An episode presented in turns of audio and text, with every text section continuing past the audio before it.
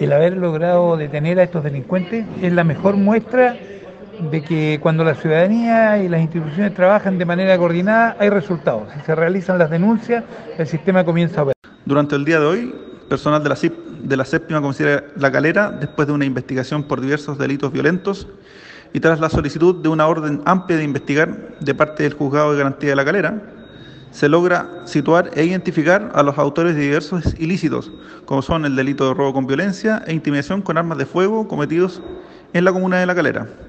Cabe mencionar que en uno de estos delitos, mientras ingresaron a un domicilio particular, atacaron con un arma blanca al dueño de casa, quien resultó con lesiones graves, con riesgo vital por apuñalamiento.